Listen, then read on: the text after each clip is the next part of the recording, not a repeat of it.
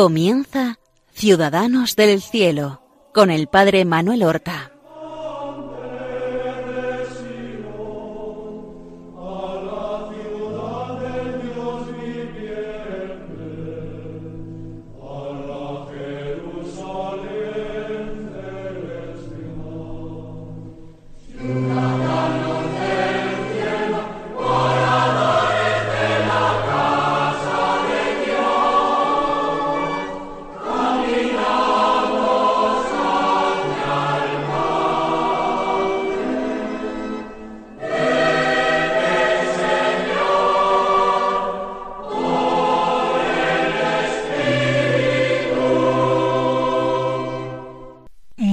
Buenos días, queridos amigos, oyentes del programa Ciudadanos del Cielo, que realizamos en las ondas de Radio María para conocer la vida, los milagros y las virtudes de nuestros hermanos los santos.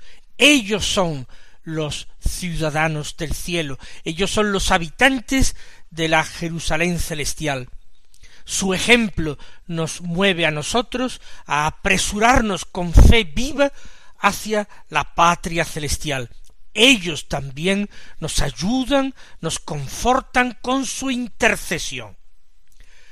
Estamos hablando desde hace varios programas de un modelo acabado y conmovedor de santidad sacerdotal, de un sacerdote diocesano que vivió en la segunda mitad del siglo XVII y murió al comienzo del siglo XVIII.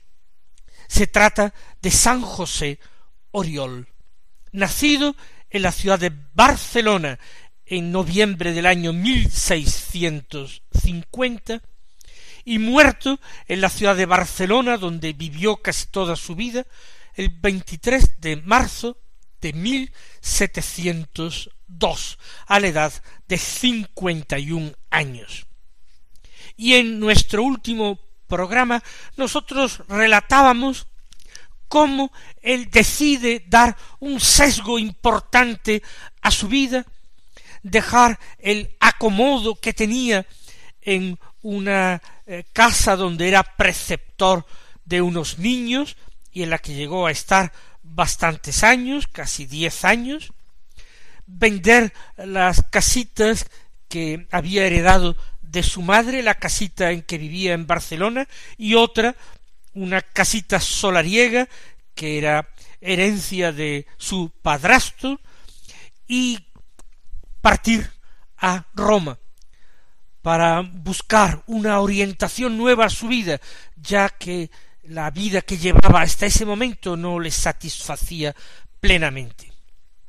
Y ya hemos contado cómo en Roma, en primer lugar, es acogido por los padres filipenses del oratorio de San Felipe Neri, que le facilitan luego el conocer a un sacerdote español que lo aloja en su casa en Roma, cómo logra eh, ver al Papa y entrevistarse con un cardenal y obtener allí en Roma un beneficio eclesiástico que le permita ejercer su sacerdocio eh, viviendo y sustentándose a sí mismo sin ser gravoso para nadie.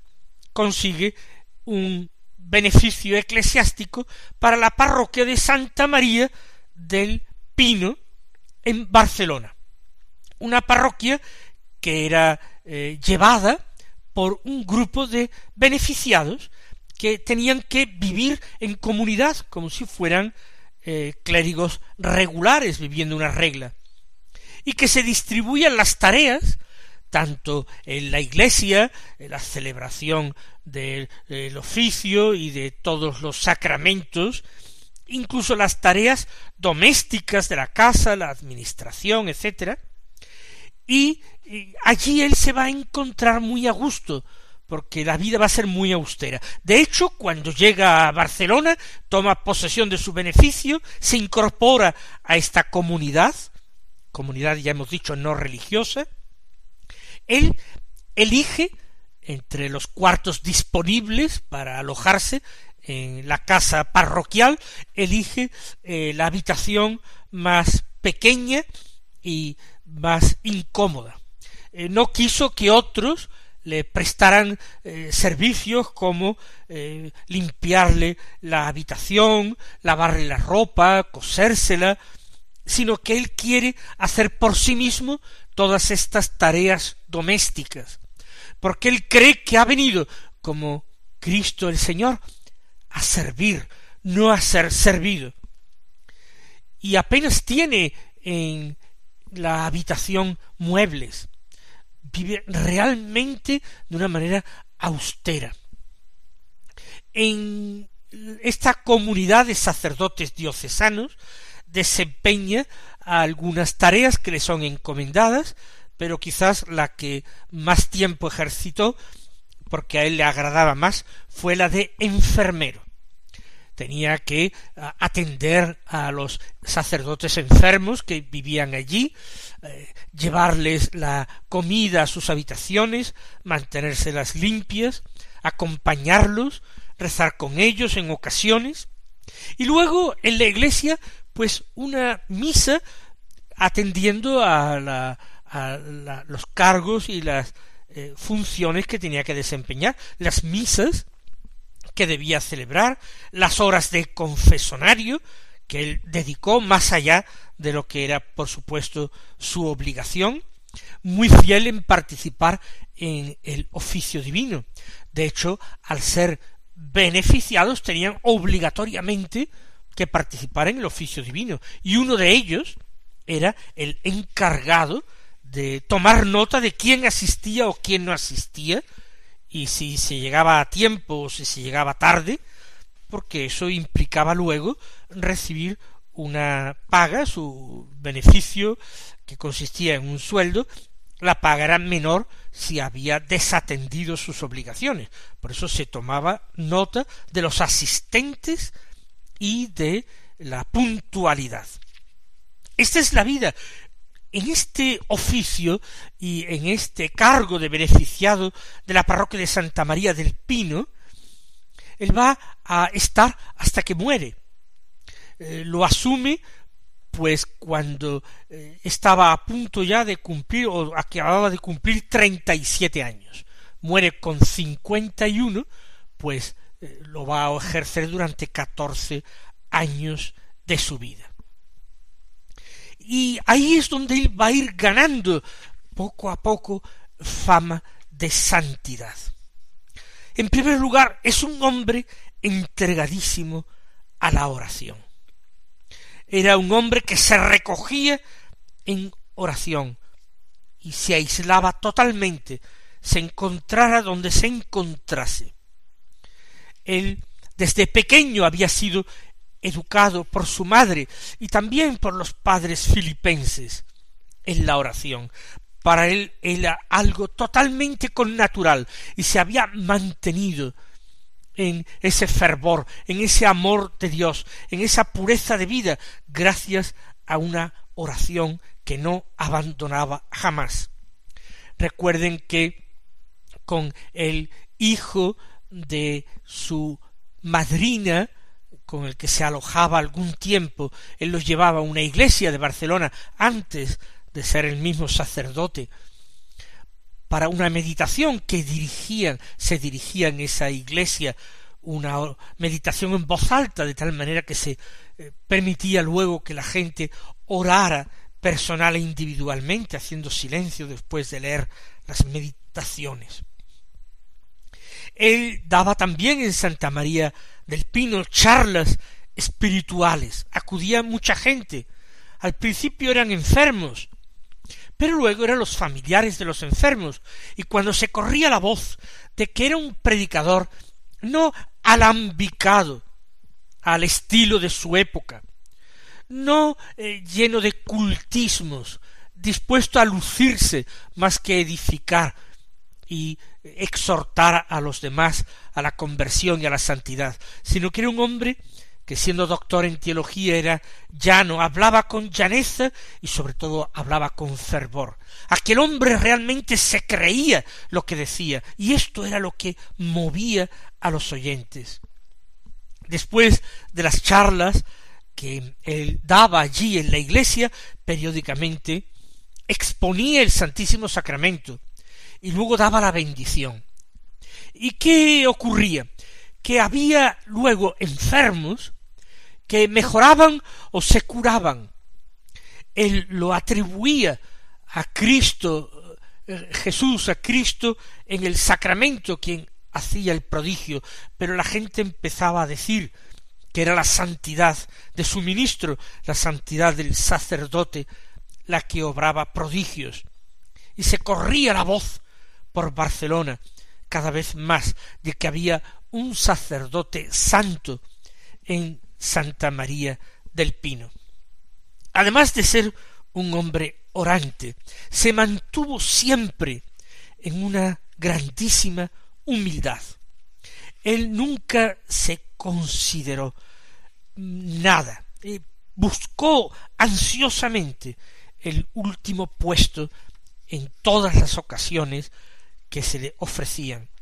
Buscó aceptar con semblante sereno y con buen ánimo las humillaciones que evidentemente tuvo que padecer. El último llegado a aquella casa, aquella comunidad, maledicencias de personas que pensaban que tenía grandes apoyos, a lo mejor en la curia romana o de Barcelona, se levantaba cada día en torno a las tres de la madrugada para orar. Como llegaba el sueño, él se ponía de rodillas en el suelo, y aun así de rodillas en una postura incómoda, a veces venían las cabezadas. Entonces se ponía de pie y seguía rezando de pie. Y cuando se espabilaba un poco, se arrodillaba y a veces cerraba los ojos, en parte por el sueño, en parte por la devoción y porque su oración era una oración interior. A esas horas, a las tres, a las cuatro, a las cinco de la mañana, nada le turbaba, no había ruido ni en las calles, ni dentro de la casa, y él se sentía verdaderamente en presencia de Dios y se abría a Dios y cuando iba al oficio divino en unión de todos sus hermanos, era admirable la puntualidad con que llegaba al coro, no para ser privado luego del sueldo, que repartía muy generosísimamente entre pobres y enfermos pobres, sino que se arrodillaba delante de su sitial del coro y permanecía de rodillas hasta que uno de ellos, el sacerdote de semana, entonaba ya eh, la salutación cantada y todos se levantaban para continuar con el himno y los salmos cantados. Él vivía intensamente todo esto, pero como acabo de decir, desde la humildad, sintiéndose, sabiéndose y creyéndose el más inútil de todos los siervos de Dios. Luego de la liturgia del oficio divino rezado, cantado comunitariamente, él se preparaba para la celebración de la misa. Y no le faltaban quienes querían ayudarle en la celebración como acólitos, ya fueran seglares, ya otros sacerdotes que le ayudaban. A veces, recuerden, en aquel tiempo en que no existía concelebración, cada uno de los sacerdotes celebraba su misa en un altar, uno en el altar mayor para el pueblo y otros sacerdotes en los altares laterales o secundarios, cada uno con un acólito para responder a las oraciones y servir el altar.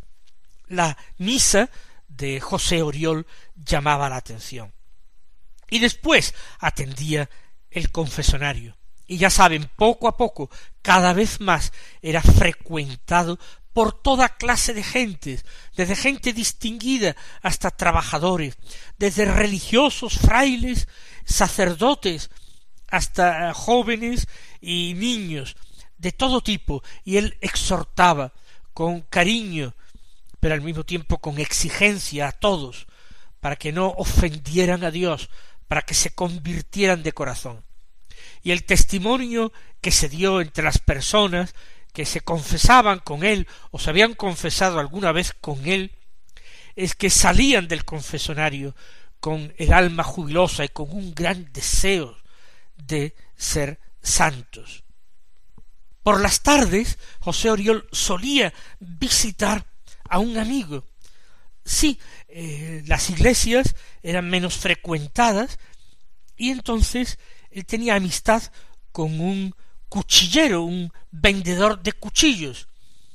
Y esta amistad con este hombre, con este comerciante, le venía de la época en que él había estado de eh, profesor particular, de preceptor de aquellos niños de la familia Galneri. Entonces él dirigió, empezó a dirigir espiritualmente a la hija de este señor, era una muchacha llamada Jerónima Jovet. Empezó a llevarla por un camino exigente de santidad. Pero venía a hablar con eh, su padre también, Esteban, un buen amigo, quizás se sentaba con él mientras el otro afilaba cuchillos, arreglaba eh, cuchillos, estas cosas, charlaba, callaba, quizás se acordaba de su padrastro, que era zapatero, a quien le habría visto trabajar muchos días, muchas tardes, sentado en el banquito de zapatero, remendando, golpeando, clavando tapas de zapatos, y allí eh, nuestro José Oriol se sentaba, tenía eh, esa responsabilidad del alma de la hija de Esteban, eh, Jerónima Llobet.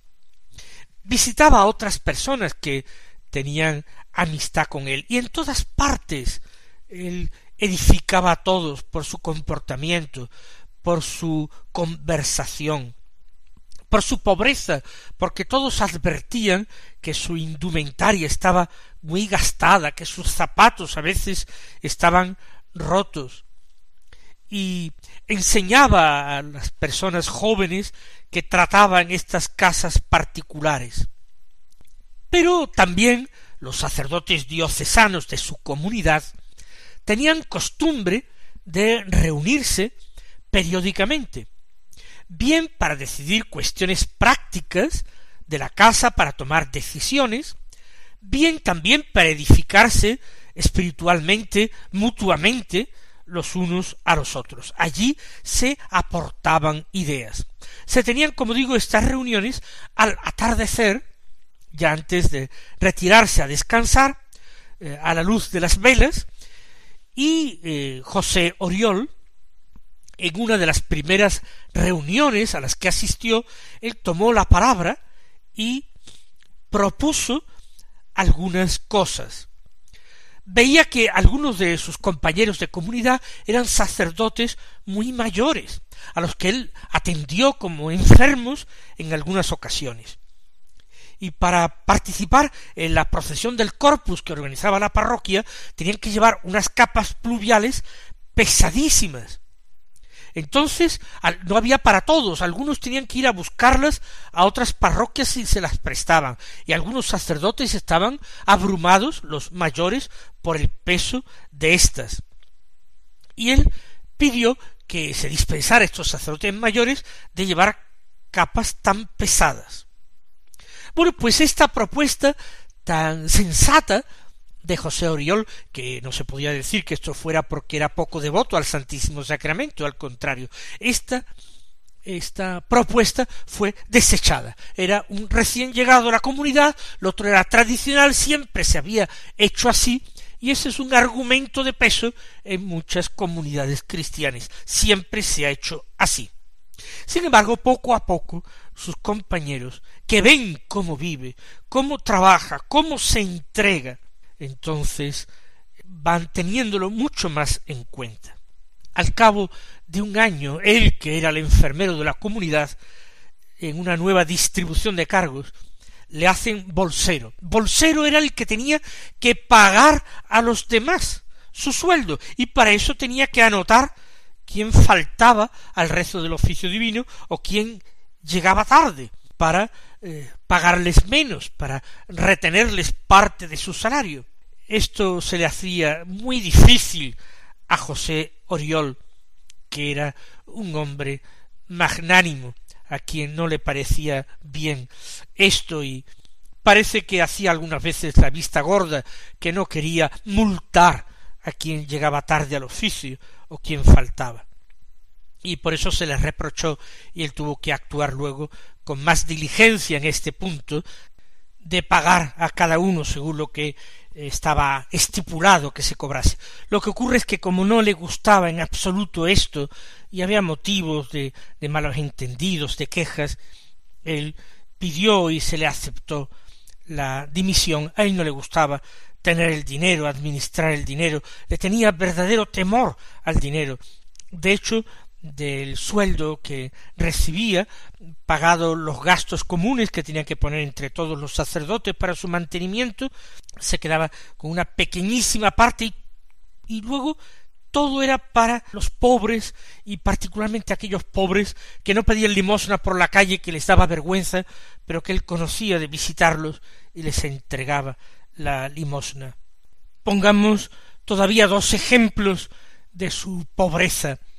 En una ocasión parece que yendo ya a acostarse por la noche vio que en el bolsillo de su sotana llevaba unas monedas que se le había olvidado distribuir como limosna y entonces en plena noche se levantó y salió y se fue a la rambla a buscar algún pobre para dársela porque no quería acostarse quedándose con algún dinero.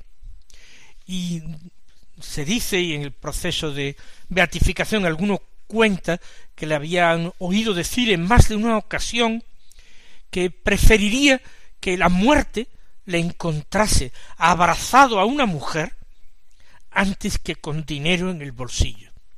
Por supuesto, esto último se trata de una exageración porque llevar dinero en el bolsillo en sí no tenía por qué ser pecado ni tenía por qué ser indicio de condenación, pero es de alguna manera esta forma de hablar exageradas para ver hasta qué punto él exhortaba a todas las personas que buscaban su magisterio espiritual, los exhortaba a la pobreza, a la generosidad, al desprendimiento. Humildad profunda, amor a los enfermos, desde los sacerdotes enfermos de su casa a los enfermos por las casas particulares, amor a los pequeños, vida sencilla, no se junta con los poderosos, su principal amigo, su mayor amigo ahora es este cuchillero al que va a visitar todas las tardes que puede y se sienta con él en silencio, conversando seguramente de las pequeñas cosas y orientando por el camino de la santidad a su hija. Este es este hombre sencillo que todavía desde los treinta y siete a los cincuenta y un años va a entregar su vida día a día, gota a gota, al Señor. Mis queridos hermanos, estas son las joyas de la Iglesia, que es Iglesia santa en sus sacerdotes. Que el Señor os colme de sus bendiciones.